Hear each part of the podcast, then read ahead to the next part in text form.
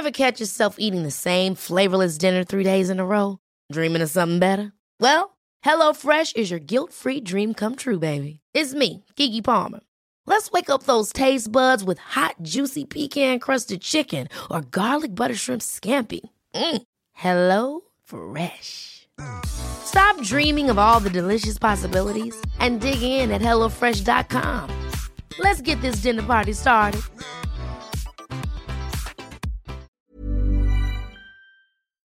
Esto es República H, la información más importante de lo que pasa en el interior de la República, con el punto de vista objetivo, claro y dinámico de Blanca Becerril.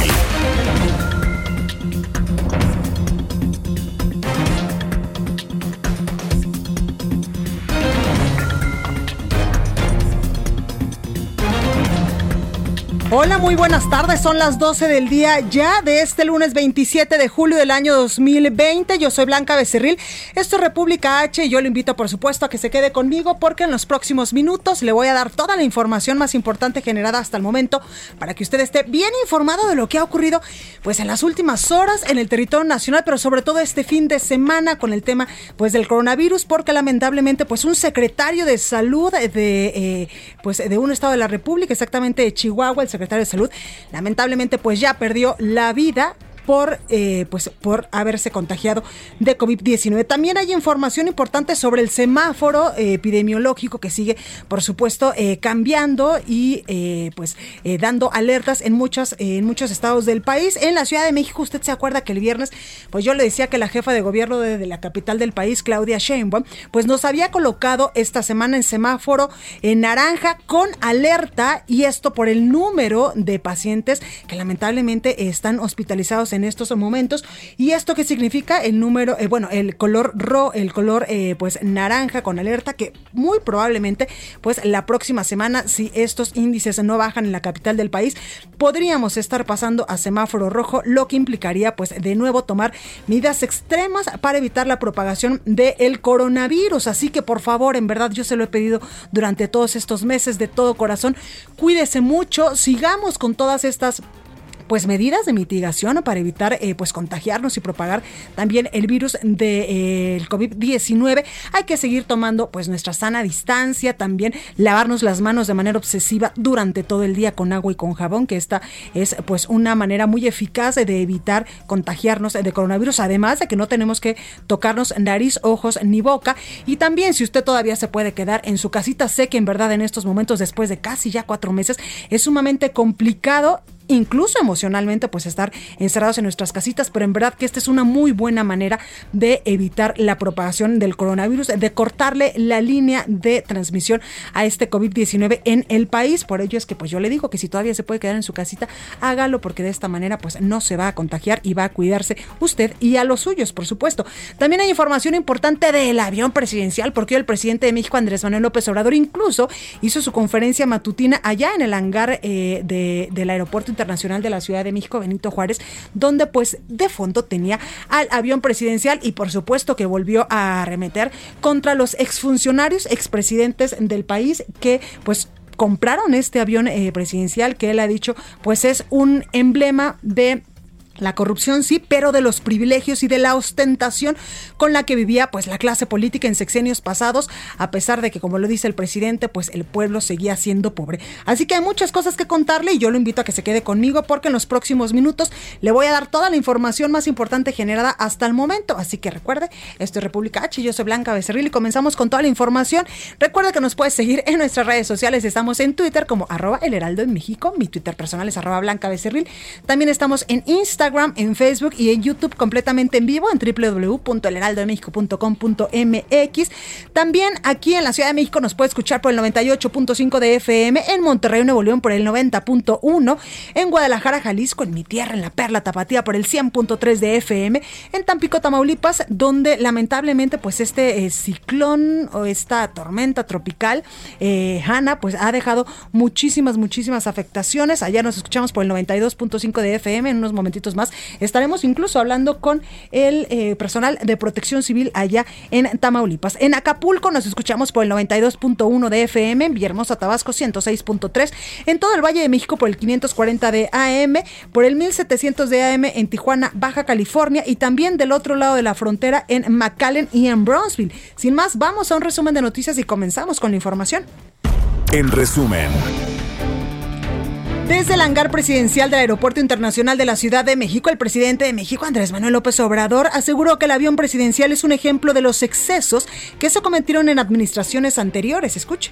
El propósito de hacer esta rueda de prensa con el avión de fondo es para dar a conocer al pueblo de México cómo se malgobernaba al país, de cómo habían lujos en el gobierno durante todo el periodo neoliberal. Por su parte, el director de Banobras, Jorge Mendoza, señaló que la aeronave se encuentra en buenas condiciones debido al trabajo de preservación y mantenimiento con la Sedena y la empresa Boeing. Al finalizar la mañanera se realizará un recorrido dentro del avión con la finalidad de que este pues sea comprado. Escucha podrán atestiguar que el avión se encuentra en perfectas condiciones. Se ha hecho un gran trabajo de preservación y mantenimiento eh, con la Secretaría de Defensa Nacional y también con la empresa fabricante Boeing. Ernesto Prieto Ortega, director general de la Lotería Nacional, informó que al 24 de julio se han vendido 1.530.800 cachitos para la AMLO Rifa, como también se le ha denominado, la cual es equivalente al 25.51% del total disponible de estos cachitos de la Lotería Nacional para la rifa del avión presidencial. Al 24 de julio del 2020 se han vendido 1.530.800 cachitos, equivalentes al 25.51% del total disponible. La jefa de gobierno de la Ciudad de México, Claudia Sheinbaum, informó que el incremento en el número de casos activos en la capital del país de coronavirus es resultado de las pruebas que se realizan para detectar el COVID-19. Reiteró que de no reducir esta tendencia se puede regresar al semáforo color rojo, parte de lo que yo le decía hace unos momentos. Escuche. Nadie quiere regresar al semáforo rojo, ni por salud, ni por la economía familiar, pero depende de cada uno de nosotros que esto no ocurra. El objetivo es retomar el camino de la disminución de camas ocupadas. Lo podemos hacer, pero todos y todas debemos cooperar y responsabilizarnos. De acuerdo con información de autoridades federales, Nemesio Oseguera Cervantes, alias El Mencho, del cártel Jalisco Nueva Generación, pues mandó a construir su propio hospital en la comunidad de Alchihuatl, esto en Jalisco. Jaime Herrera Corral, exsecretario de Hacienda de Chihuahua, dio a conocer que Alfonso Navarrete Prida, exsecretario de Gobernación, le pidió retractarse de sus acusaciones contra el exsecretario general adjunto del PRI, Alejandro Gutiérrez, por el supuesto desvío de 250 millones de pesos. Y de acuerdo al conteo de la Universidad de Johns Hopkins de los Estados Unidos, este lunes, pues ya se alcanzó la cifra en todo el mundo de 4.229.624 casos confirmados de coronavirus solo el domingo y mil y 146.909 fallecidos durante toda esta pandemia. Los investigadores proyectan hasta 175.000 muertes relacionadas con el virus antes del 15 de agosto en todo el mundo.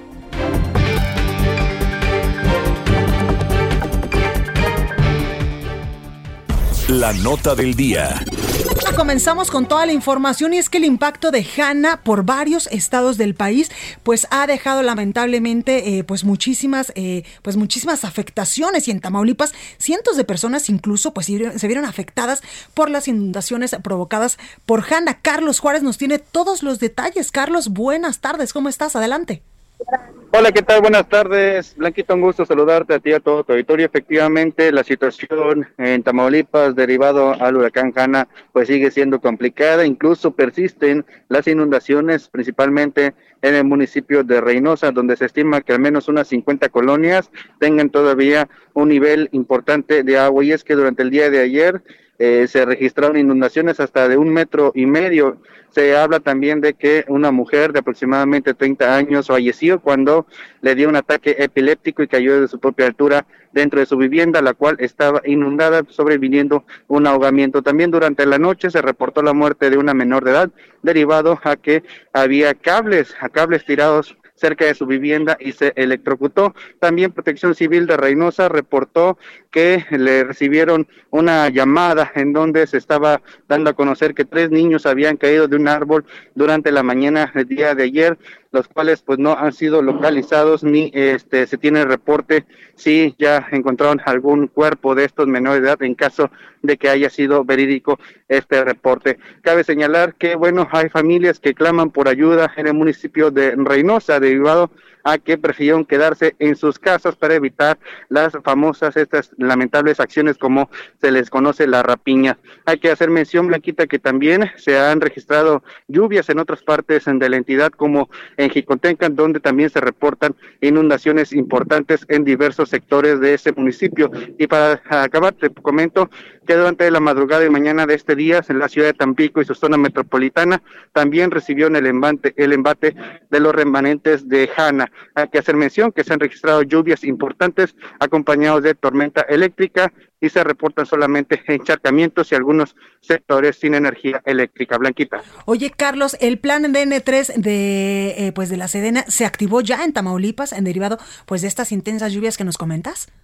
Así es, hay que señalar que la Sedena en un informe que dio a conocer durante las últimas horas eh, daba detalles de que rescataron a más de 400 personas que estaban en, inundadas sus viviendas, con 23 vehículos que se desplegaron para apoyar a la población. También hay que mencionar que la Sedena participó en los trabajos de bombeo del Hospital Materno Infantil de Reynosa, que se vio también afectado por las inundaciones. Hay imágenes en donde se observa cómo los pacientes, eh, los bebés estaban sacando de entre el agua, incluso el Instituto Mexicano de Seguro Social tuvo que apoyar a cuatro recién nacidos, se llevaron a un hospital de IMSS para poderlos atender de manera, eh, de una mejor manera ante la situación que se registraba en este hospital.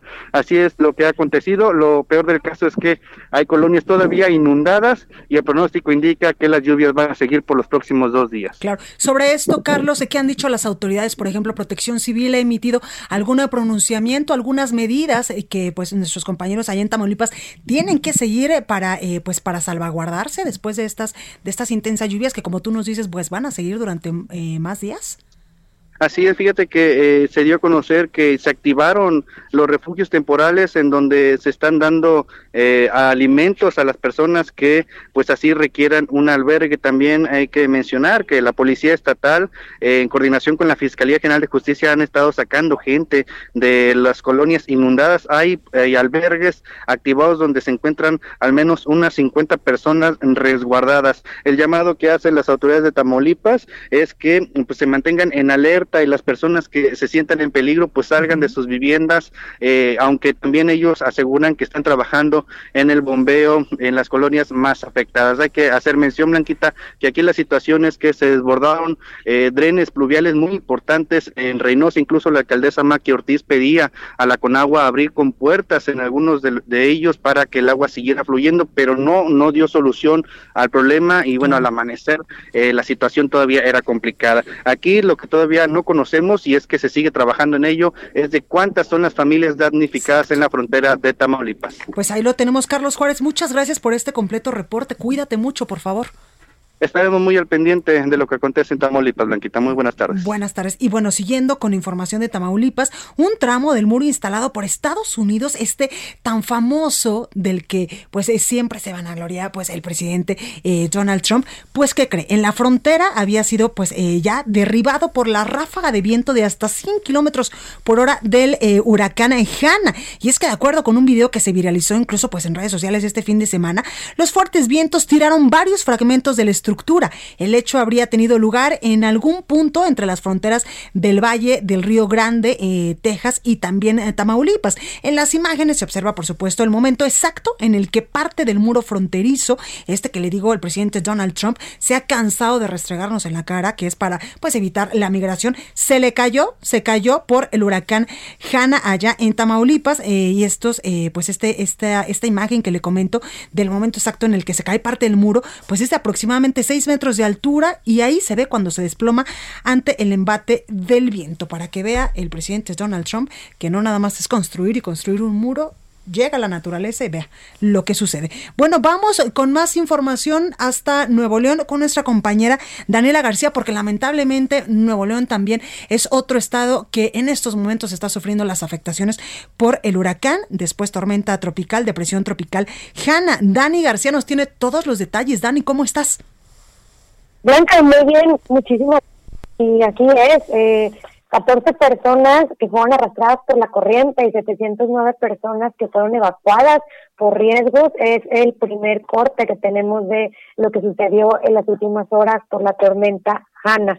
Eh, al menos 14 personas fueron arrastradas por corrientes de agua este domingo y en algunas horas del sábado también según Protección Civil del Estado. En total, 10 personas, estamos hablando de 9 adultos y un menor, fueron rescatados este domingo y dos más siguen siendo buscados por los cuerpos de auxilio del Estado. Hablamos de un adulto y un menor de edad.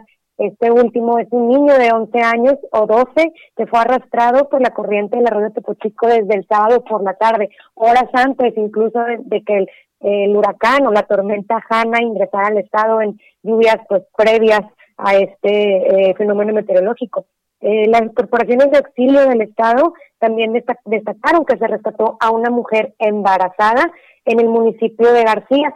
La mujer entró en labor de parto, pero no podía salir de su hogar por las inundaciones y el bebé nació en su hogar. Fue apoyado por personal de rescate y se reporta en buen estado de salud.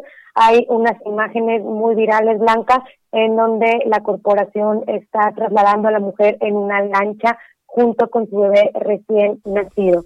Eh, cabe señalar que actualmente se está se están utilizando cinco refugios temporales de casi 200 que hay aquí en el estado. En el materno infantil hay seis personas, en el refugio hay 12 personas, en Jerónimo Treviño otras nueve y en el Salón Burócratas nueve más que han evacuado 709 personas en total por riesgos de inundaciones o inundaciones en concreto. En concreto. Cabe señalar, Blanca, que la capacidad total de refugios en el estado es de más de 20 mil personas, pero actualmente solo hay 35 de estos espacios. El resto fue trasladado a casas de familiares o conocidos, ya que preferían hacer esto en, lugar de trasladarse a un refugio, también por la, la, pandemia que seguimos viviendo, a pesar de estar un, un huracán o una tormenta de esta magnitud. Y ya por último, que el caos y el, eh, las afectaciones viales y a patrimonio que se han registrado en las últimas horas, más de 24 horas en el estado, es porque se han captado 323 milímetros de agua tan solo metropolitana. En total se estima que han de ser unos 500 milímetros de agua acumulados en promedio en, en Nuevo León, que es en un día lo que capta la ciudad, perdón, en prácticamente un año. Es por esto que la situación se ha tornado tan grave en los últimos 24 horas aquí. Pues ahí lo tenemos. Dani García, muchas gracias por tu reporte, que incluso pues el gobernador Jaime Rodríguez eh, Calderón ha dicho que posiblemente se puedan suspender incluso las actividades esenciales que ya habían retomado poco a poco eh, y regresado a la nueva normalidad después de eh, pues esta emergencia sanitaria que nos tuvo resguardados muchísimos meses y que estas podrían ser nuevamente pues canceladas debido a los estragos que está dejando en estos momentos esta depresión tropical Hanna, ¿verdad? Actualmente están suspendidas que es un día inhábil para eh, gobierno y actividad empresarial. Tampoco hay servicio de transporte público, principalmente estamos hablando de camiones de pasajeros, los taxis están funcionando, pero muy pocos, ya que también pues, se pueden enfrentar algunos riesgos. Esto desde ayer a las 2 de la tarde y estamos a la espera de saber si mañana se podrán reactivar las, las actividades empresariales y también gubernamentales. Eh, hicieron eco todos los alcaldes de los municipios para respetar este, este corte de actividades gubernamentales, así como las universidades e incluso la curia del el arquidiócesis de Monterrey también cerró operaciones este Pues ahí lo tenemos. Dani García, muchas gracias por este reporte.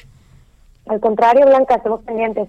Gracias. Y bueno, hablando de Nuevo León, Jaime Rodríguez y Calderón, el gobernador eh, acaba de emitir varios mensajes a través de su cuenta de Twitter. Dice, los servicios de emergencia del estado de Nuevo León continúan trabajando sin descanso. Les pido por favor que eviten salir de sus casas si no es necesario. En caso de emergencia, pues la línea 911 y los refugios del estado están disponibles para cualquier eventualidad. Tras el desbordamiento, también nos da el reporte del río Pesquería, se evacuaron ya a 30 familias, un total de 40 personas a los refugios temporales del estado de Nuevo León. Los cuerpos de auxilio del estado continúan con la búsqueda de personas desaparecidas. Al momento, el equipo de protección civil, dice el gobernador de Nuevo León, me reporta que hay un total de 709 personas que ya fueron evacuadas y trasladadas a lugares seguros. Los cuerpos de auxilio continúan con evacuaciones y con la búsqueda y localización de personas. También eh, dice, hace unos momentos me reuní por videoconferencia con todos los alcaldes de Nuevo León para evaluar los daños y las necesidades de cada uno de sus municipios tras el paso de la tormenta tropical Hanna. Han sido horas muy difíciles para todos en las que muchas personas se han visto afectadas, así como la infraestructura pública ha sufrido severos daños en Nuevo León. Por ello me comprometí a que apoyaremos con todo lo que esté dentro de nuestras posibilidades para mitigar los daños. Recibimos también la actualización de información por parte del comandante Miguel eh, Perales de Protección Civil de Nuevo León, a quienes los alcaldes y yo agradecimos el compromiso y valor de su corporación para ayudar a la gente, además de reconocer la labor de la Guardia Nacional, el Ejército y la Fuerza Civil, que se sumaron a las labores de apoyo y rescate de las personas que se han visto afectadas por esta tormenta tropical allá en Nuevo León. Y hace seis minutos, dice nuevamente el gobernador Jaime Rodríguez Calderón, me reuní con el equipo ya de Protección Civil de Nuevo León para que en base a las recomendaciones que nos haga con agua, tomemos las medidas más oportunas para la tarde y noche del día de hoy lunes, además de definir si el día de mañana martes podemos reanudar las actividades que hoy fueron suspendidas tal como no lo decía nuestra compañera Dani García. Y vamos ahora a San Luis Potosí con nuestro compañero Pepe Alemán porque allá en ese estado de la República, pues Hanna también dejó algunas afectaciones. Eh, Pepe, ¿cómo estás? Blanca, muy buenos días. Efectivamente, a su paso de Hanna, las intensas lluvias que ha dejado la tormenta tropical, ahora de presión tropical Hanna, desde la tarde de ayer hasta hoy, pues ha dejado, como bien dices, algunas afectaciones en la zona huasteca, en la zona media y aquí en la zona metropolitana de la capital eh, de San Luis Potosí, junto con Soledad. Fíjate que en la Huasteca Potosina, el director estatal de Protección Civil, Ignacio Benavente Duque, dio a conocer que en el municipio huasteco de Tamuín se registró la caída de árboles en varias colonias que eh, desafortunadamente afectaron la eh, eh, energía eléctrica y dejaron sin luz a la cabecera municipal desde anoche. En Ciudad del Maíz, en la zona media de la entidad, en las comunidades San Rafael y el Tepeyac, se registraron inundaciones sin que afortunadamente, dijo, hubiera pérdida de vidas humanas ni tampoco eh, personas lesionadas. Aquí en la capital del estado, los bulevares Río Santiago y Río Españita se mantienen cerrados por el enorme caudal que lleva que llevan eh, sobre todo por el desfogue de la presa San José, Protección Civil de Soledad de Graciano Sánchez, municipio conurbado a la capital, reporta el auxilio, múltiples eh, auxilios a varios vehículos que temerariamente decidieron circular por esos eh, bulevares. También un árbol eh, que cayó en la colonia Pavón, también en Soledad de Graciano Sánchez, que afectó a varios vehículos y una vivienda. Es lo el recuento hasta este momento de lo que ha dejado Hanna acá en San Luis Potosí. Pues ahí lo tenemos, Pepe Alemán, a cuidarnos en estos momentos por la tormenta, eh, por la depresión tropical ya Hanna y por supuesto también con el tema del coronavirus. Gracias, Pepe. Saludos. Saludos. Y bueno, vamos hasta Guadalajara, Jalisco, porque hay otros temas también importantes que comentarle, porque fue atacado lamentablemente a balazos el regidor Alberto Alfaro de San Pedro Tlaquepaque. Mayeli Mariscal nos tiene los detalles. Mayeli, ¿cómo estás? Hola, ¿qué tal Blanca? Muy buenas tardes, buenas tardes al auditorio. Sí, es el día de ayer mientras se encontraba comiendo en un restaurante de comida italiana, esto en el municipio de Guadalajara. El regidor, eh, pues primero independiente y ahora que se ha adherido a la fracción de Morena, Alberto Alfaro, fue atacado de manera directa. Eh, él se encontraba con su esposa, recibió tres impactos. Él está, bueno, está regular, está hospitalizado justamente en estos momentos, sin embargo, eh, pues corre, eh, digamos, peligro. Justamente hoy por la mañana, el presidente de Morena en la entidad, Hugo Rodríguez, tuvo una rueda de prensa en la cual incluso realizaron un enlace telefónico con el regidor. Eh, pues se encuentra estable, él fue herido junto con uno de sus escoltas y eh, justamente lo que llamaba la, la, el partido Morena aquí en Jalisco es que se le reintegren las escoltas que eh, le había proporcionado el municipio. Justamente eh, se espera que a la una y media el municipio de San Pedro Tlaquepaque dé una rueda de prensa también para para fijar justamente la postura y por lo pronto la Fiscalía del Estado pues ya se encuentra realizando las averiguaciones correspondientes. Solamente mencionar que este no es el primer atentado que sufre este regidor. Ya justamente en el 2018 también había sido eh, pues eh, un intento de secuestro justamente en las calles del propio municipio de San Pedro Tlaquepaque. Pues ahí lo tenemos, Mayeli Mariscal. Gracias por este reporte. Regresamos en unos momentitos contigo.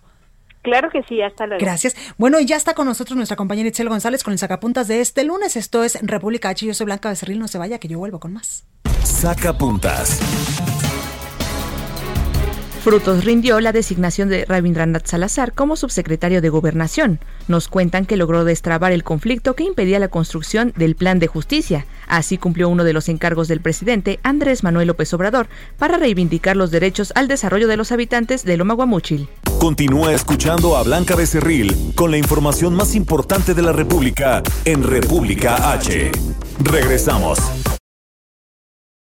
Estamos de regreso con la información más importante de la República en República H, con Blanca Becerril, transmitiendo en Heraldo Radio.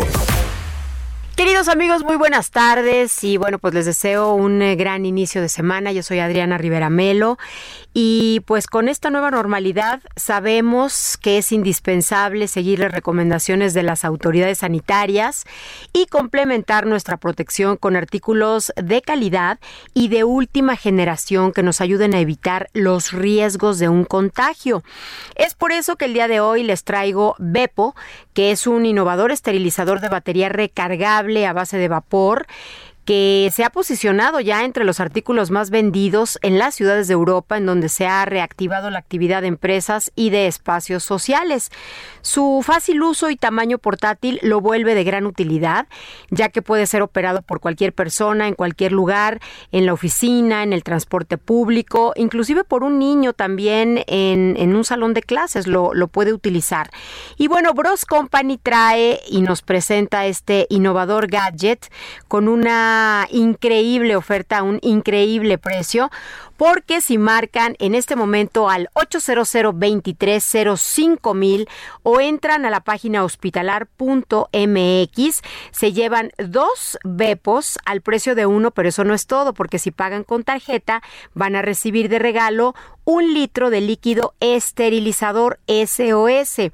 Únicamente hay que llenar el compartimento de Bepo con este líquido esterilizador SOS que menciono y activarlo para que con su fina niebla esterilice superficies y dispositivos como celulares, llaves, eh, carteras, bolsas, entre otros. Así es que bueno, pues repito nuevamente, el número telefónico es el 800 2305 mil y si hacen su compra con tarjeta bancaria, adquieren gratis el kit protección en todo lugar y en todo momento, con un valor superior a los mil pesos que consta de un desinfectante en aerosol, un litro de gel antibacterial y dos pulseras de gel antibacterial. Ya lo sabe, si hacen su compra con tarjeta bancaria, se llevan gratis el kit protección en todo lugar y en todo momento. Aprovechen a llamar al 800 230 mil. Buen día. En resumen. Hugo López Gatel, subsecretario de Prevención y Promoción de la Salud, informó que Sinaloa ha sostenido un descenso en los casos diarios de COVID-19 durante las últimas seis semanas y en los últimos 14 días presentó un decremento del 32%. Ayer Petróleos Mexicanos reportó un incendio en la refinería de Salina Cruz, esto en Oaxaca, generado en la cadena CB1 registrado con saldo blanco. Héctor Astudillo Flores, gobernador de Guerrero, lamentó el asesinato de la doctora Melida Oro Honorato Gabtiel, directora del Hospital Básico de Huamuchtitlán, esto en Guerrero, y solicitó por supuesto a la Fiscalía General del Estado que realice una investigación ágil. Hoy se reanuda la verificación vehicular en el Estado de México. Para acudir a algún verificentro se debe programar las citas por internet o vía telefónica. Acuerdo con datos del Censo Económico 2019 del Instituto Nacional de Estadística, Geografía e Informática, de los 125 municipios que conforman el Estado de México, 10 contribuyen con 70% del valor agregado que conforma el Producto Interno Bruto de la entidad, pero solo Toluca, Ecatepec, Tlanepantla, Naucalpan y Cuautitlán Izcalli concentran el 53.5% del mismo. Y durante su visita al estado de Oaxaca, el presidente de México, Andrés Manuel López Obrador, emplazó a constructores y a entidades públicas a concluir la carretera de la ciudad de Oaxaca a la costa del Pacífico en marzo del 2022.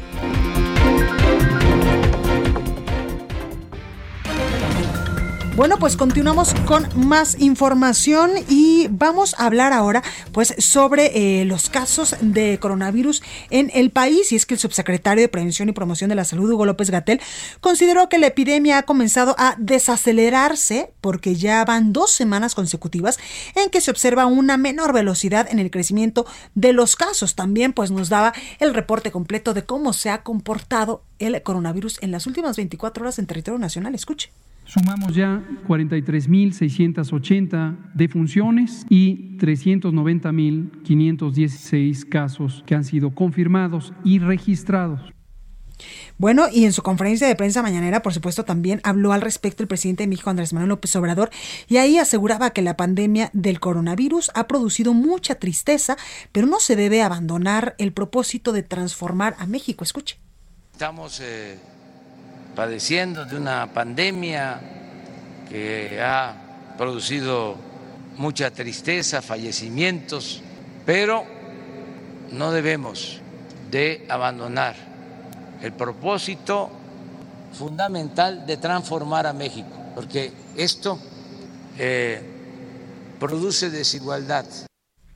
Bueno, y vámonos hasta Chihuahua porque lamentablemente el secretario de Salud, Jesús Enrique, eh, pues murió este domingo a causa de coronavirus. Federico Guevara nos tiene los detalles. Federico, adelante. Eh, la noticia de la muerte del secretario de Salud, Jesús Enrique Grajeda, pues causó conmoción en la ciudad de Chihuahua, sobre todo porque era una persona ampliamente conocida. Eh, fue ex rector de la Universidad Autónoma de Chihuahua, director de la facultad, exdirector también de la Facultad de Medicina de, la, de, esa misma universidad, y una persona muy querida, insisto, dentro de la sociedad chihuahuense. Trascendió que después de pues, una estadía que inició el 2 de julio, cuando se informó que Jesús Grajeda había dado positivo al coronavirus, él fue internado y este anuncio, lamentablemente, de la muerte de la salud del rector se empeoró y terminó por ser entubado y al final pues falleció víctima de un paro cardíaco producto de las, pues, las afecciones respiratorias que genera esta enfermedad. Eh, el 30 de agosto de 2018, Jesús Enrique Rajeda tomó protesta como secretario de salud y permaneció en el puesto hasta ahora, que ya finalmente, pues, su vida termina. Eh, hay que recordar también que hay otro miembro del gabinete del gobernador Javier Corral que se encuentra y que dio positivo que se encuentra internado afortunadamente está en mejores condiciones, ya que el señor Grajeda pues, era una persona ya de 72 años y dentro de los grupos vulnerables. Lamentable la noticia, pero así solo estamos a la espera de que el gobernador designe al nuevo sustituto, al nuevo secretario de salud del Estado. Pues ahí lo tenemos. Muchísimas gracias, Federico, por el reporte. Gracias igualmente, que tengas un excelente día. Gracias. Y con el tema del coronavirus, por supuesto que regresamos con nuestra compañera Mayeli Mariscala Jalisco, porque debido al aumento en el caso, en el caso de casos confirmados de COVID-19, pues sigue muy latente el, el famoso botón de emergencia que en cualquier momento se podría activar allá en la Perla Tapatía. Mayeli, ¿cómo estás? Así es, Blanca. Eh, justamente el día de ayer, como cada semana que lo hace el gobernador Enrique Alfaro Ramírez, al dar a conocer este par de indicadores que estarían activando en un momento dado el botón de emergencia, eh, pues informa justamente que durante esta semana epidemiológica número 29 se ubican en 336.9 por cada millón de habitantes los casos eh, justamente que se confirmaron eh, de coronavirus lo cual eh, pues está casi a el indicador eh, cercano a llegar a los 400 casos por millón de habitantes, que es lo que lo activaría. También comentar que el otro indicador tiene que ver con la ocupación hospitalaria En estos momentos la ocupación es de 784 camas de las 1.369 camas que representan el 50%, es decir, este indicador todavía digamos que deja cierto margen sin embargo, el de el aumento de casos positivos es el que llama más la atención. Incluso Alfaro Ramírez eh, dijo que eh, pues está en la mano de todos los calicienses esta responsabilidad de evitar el que se pueda llevar a cabo esta aplicación del botón de emergencia.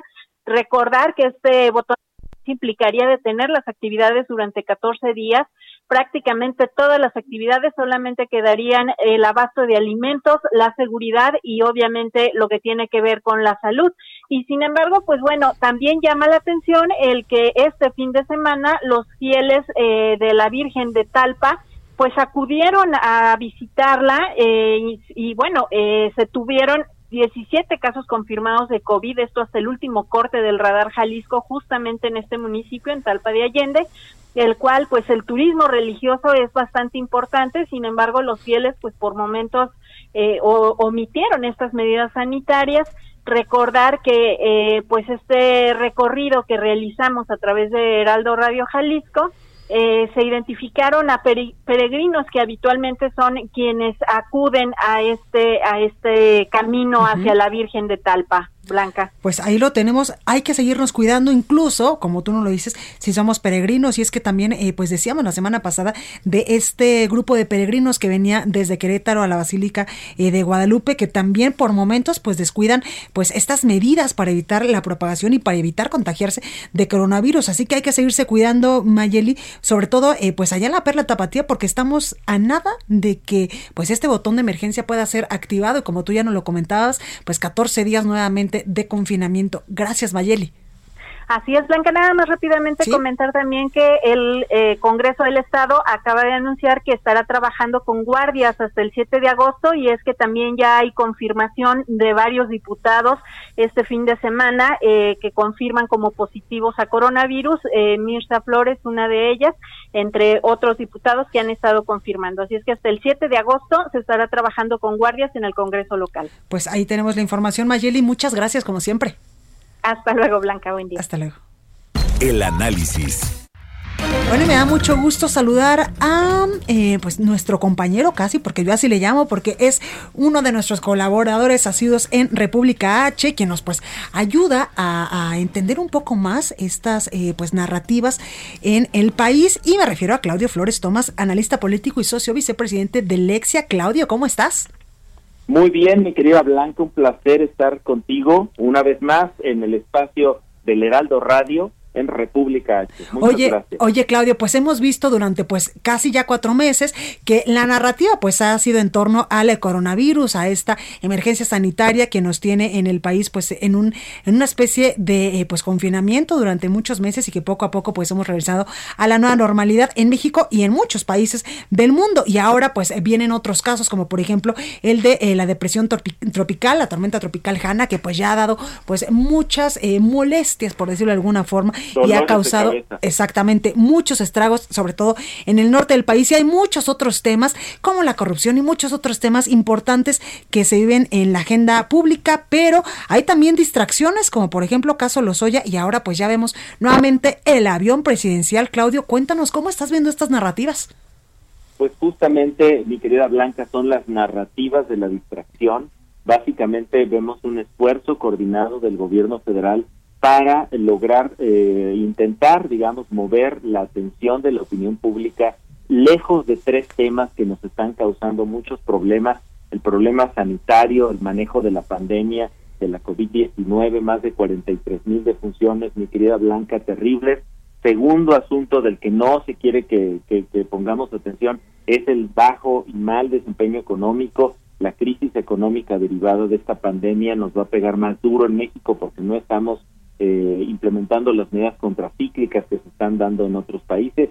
El INEGI hace unos días reportó que 92% de las empresas encuestadas no han tenido ningún apoyo por parte de ningún nivel de gobierno. Eso nos habla también del segundo tema. Y el tercer tema, Blanca, que tiene que ver con la inseguridad, los retos que está generando la delincuencia organizada, la de, los grupos delincuenciales al Estado y a ellos mismos, entre ellos mismos, y se agrega el tema de esta tormenta tropical que ya nos dio pues varios sustos, particularmente en Monterrey, por ahí hubo este, pues situaciones muy desafortunadas y el gobierno está muy interesado en que dejemos de pensar en esos tres temas, salud, economía e inseguridad, y por ello se genera estas narrativas de la distracción. ¿En qué quiere el gobierno que centremos nuestra atención? En dos temas. Uno, el avión presidencial.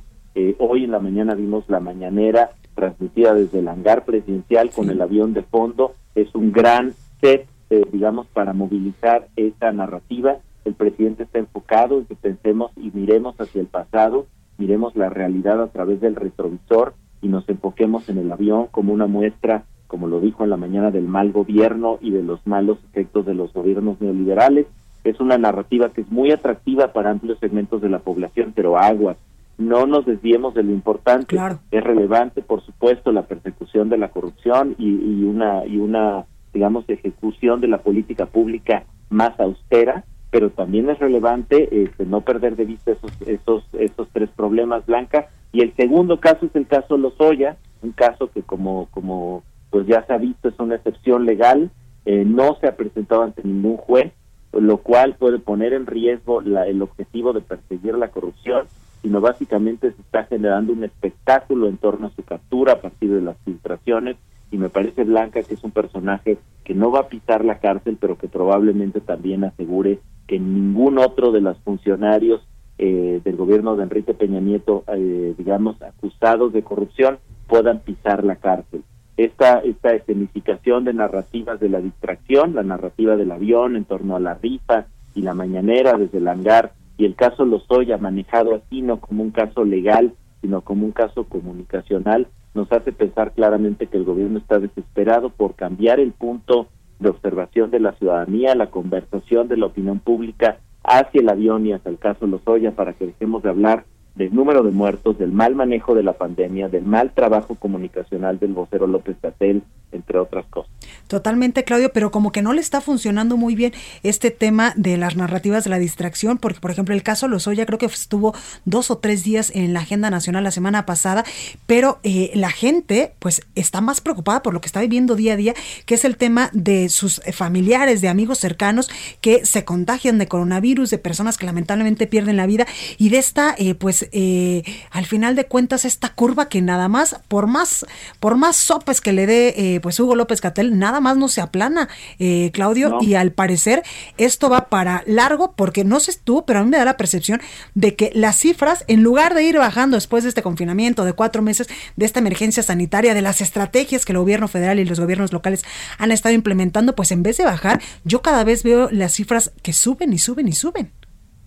Exactamente, y parece que la única curva que podamos que pudimos aplanar este y, la única curva que pudimos eh, digamos tomar mi querida Blanca es la curva de la economía, que es así, va plana plana, va como como digamos como un electrocardiograma plano, así va nuestra economía, así de mal. Y sí, me parece que hay que ser muy inteligentes, Blanca, sobre todo desde los mismos medios de comunicación, es muy fácil eh, dejarnos llevar por estos distractores porque son generan conversación, generan puntos de vista, polarizan eh, las opiniones y eso ha sido una estrategia que yo creo Blanca a diferencia ahí sí no estamos de acuerdo este, yo creo que sí le ha funcionado al presidente sabes por qué porque si ves los trackings de aprobación presidencial la narrativa de Lozoya le dio un puntito, ah, puntito y medio en las encuestas, al menos la que está, el tracking que está presentando Roy Campos de Consulta Mitowski. Este, por ahí hubo en a finales de la semana pasada un pequeño incremento en la aprobación del presidente,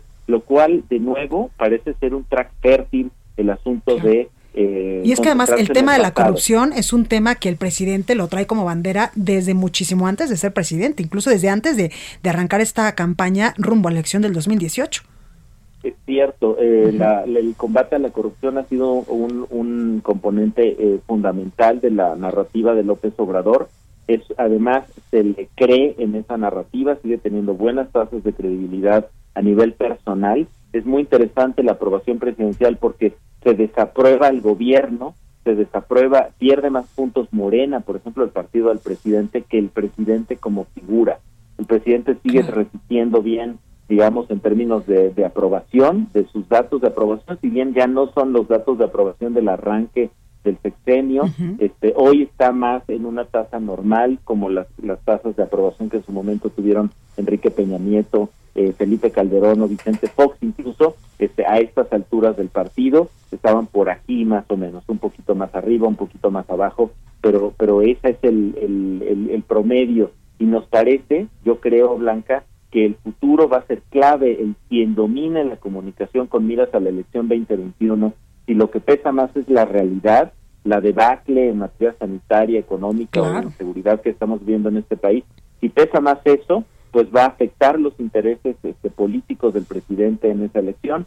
Pero si lo que priva es el show de los Oya, el show del avión, de la risa del avión, etcétera, pues entonces le irá mejor. Es decir, eh, el futuro de las elecciones para este gobierno federal y para Morena dependen mucho del dominio de la narrativa que logren hacer respecto a cuando te pregunten cómo va México, si lo primero de lo que hablas es del el combate a la corrupción, el caso Lozoya o el avión, pues vas a tener un punto de vista más favorable al presidente pero si lo primero que piensas es, como bien dices Blanca, en las personas que se murieron, se enfermaron o se murieron en esta pandemia, las personas que se están quedando sin empleo o sin empresa en esta pandemia, o las personas que todos los días son extorsionadas, violentadas, secuestradas, asaltadas, robadas o violadas en este país, entonces vamos a tener una narrativa en contra del gobierno actual. Totalmente. Oye, Claudio, por último, preguntarte eh, la narrativa en relación al coronavirus, que también, pues, tal parece que cuando las cifras suben y suben y suben y no hay otra forma como de aplacar un poquito el tema, eh, pues, eh, en las redes sociales o lo que se está diciendo, pues, en los hogares, sale otra vez el tema del cubrebocas, que si es bueno, que si no es bueno, que si el presidente se lo pone, que si se lo pone se va a tener una mejor reactivación económica, si de eso dependiera. ¿Tú cómo estás viendo esta narrativa del coronavirus? Pues mira, me parece que es una verdadera tragedia en la comunicación gubernamental sobre el tema sanitario. Ha sido, al, por, por lo, decirlo menos, errática. Este, tenemos eh, funcionarios, apenas el secretario de Salud este, decía, mandó, compartía en sus redes sociales un material audiovisual sobre la relevancia de protegerse con el cubrebocas. El secretario de Hacienda, Arturo Herrera, también indicando la relevancia del cubrebocas como un cofactor para la reactivación económica. Y el presidente sigue desafortunadamente obsesionado en no parecerse a Felipe Calderón, en no ponerse un cubrebocas. Lo ha hecho dos, en dos ocasiones solamente. Una es en su visita a Oaxaca bajándose del avión por ahí tomar una foto con cubrebocas y obviamente en el viaje hacia Estados Unidos para para, para visitar al presidente norteamericano. Y lo que no lo que pierde de vista el presidente es que el ejemplo es muy valioso en una población como la nuestra. Está pasando exactamente lo mismo, Blanca, que en Estados Unidos, donde el, el, cubrebocas se volvió un objeto ideológico, un objeto de militancia política. Bueno, y ahora ya es un objeto rumbo a las elecciones, que ahora también el presidente Donald Trump, pues incluso ha dicho que si te pones el cubreboca, quiere decir que eres sumamente patriota.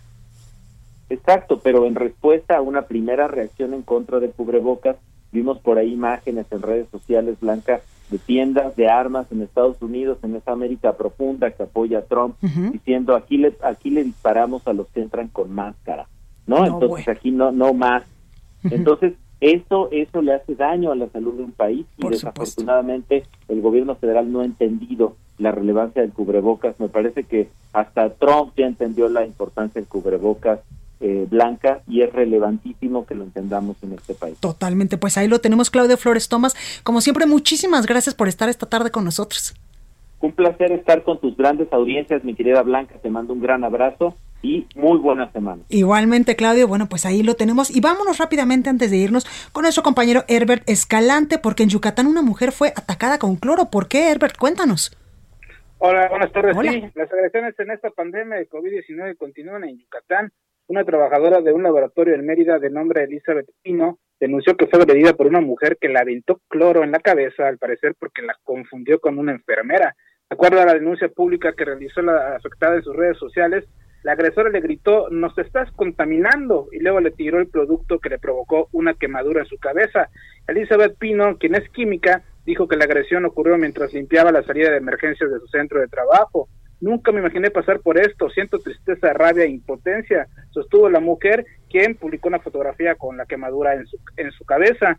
Eh, bueno, también dijo que esta, la persona que la agredió es una mujer de edad avanzada, se aventó cloro y le gritó que estaba contaminado a todos, haciendo referencia a los contagios de COVID-19. Durante la epidemia han ocurrido diversos ataques al personal de salud de Yucatán, a quienes le han lanzado huevos, café caliente, refrescos, y hasta un caso en el que le incendiaron la casa a una enfermera. Cabe recordar, Blanca, que en mayo pasado el Congreso del Estado aprobó aplicar sanciones hasta por cinco años de prisión a quien agreda personal de salud pública o privada en Yucatán, castigo que aumentaría hasta en una mitad más cuando los ataques se cometan durante una emergencia sanitaria como la actual. Esta es la información que tenemos desde Yucatán. Pues ahí lo tenemos, Herbert, muchas gracias. Estamos en contacto, saludos. Gracias. Bueno, pues hasta aquí este espacio informativo. Yo soy Blanca Becerril. Yo les espero el día de mañana en punto a las 12 con más información aquí en República H. Mientras tanto, yo lo dejo con la nota amable de este lunes. Por favor, de corazón le pido, cuídese mucho. Vamos con la nota amable de este lunes. La situación que está provocando la depresión tropical Hanna en el noreste del país ha sido complicado, ya que ha dejado muchas afectaciones en algunos estados de la República Mexicana. Las personas han tenido que buscar diversas formas para poder trasladarse si es que necesitan salir a la calle ahora que se tiene la depresión tropical y que aunado a ello se mantiene la contingencia del COVID-19. Un video se hizo viral en las redes sociales donde apareció una pareja de señores, los cuales transportaban una tina ni más ni menos que con un total de aparentemente siete perritos. No se tiene una precisión sobre la raza que eran los perritos, pero se puede observar en la imagen que la mayoría son de raza pequeña.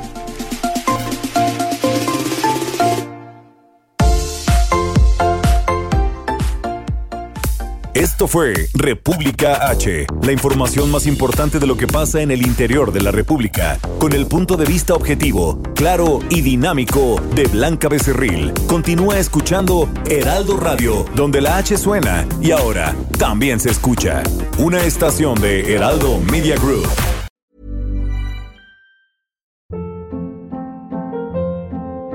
Hold up. What was that? Boring. No flavor. That was as bad as those leftovers you ate all week. Kiki Palmer here, and it's time to say hello to something fresh and guilt-free. Hello Fresh. Jazz up dinner with pecan-crusted chicken or garlic butter shrimp scampi. Now that's music to my mouth. Hello Fresh. Let's get this dinner party started. Discover all the delicious possibilities at hellofresh.com.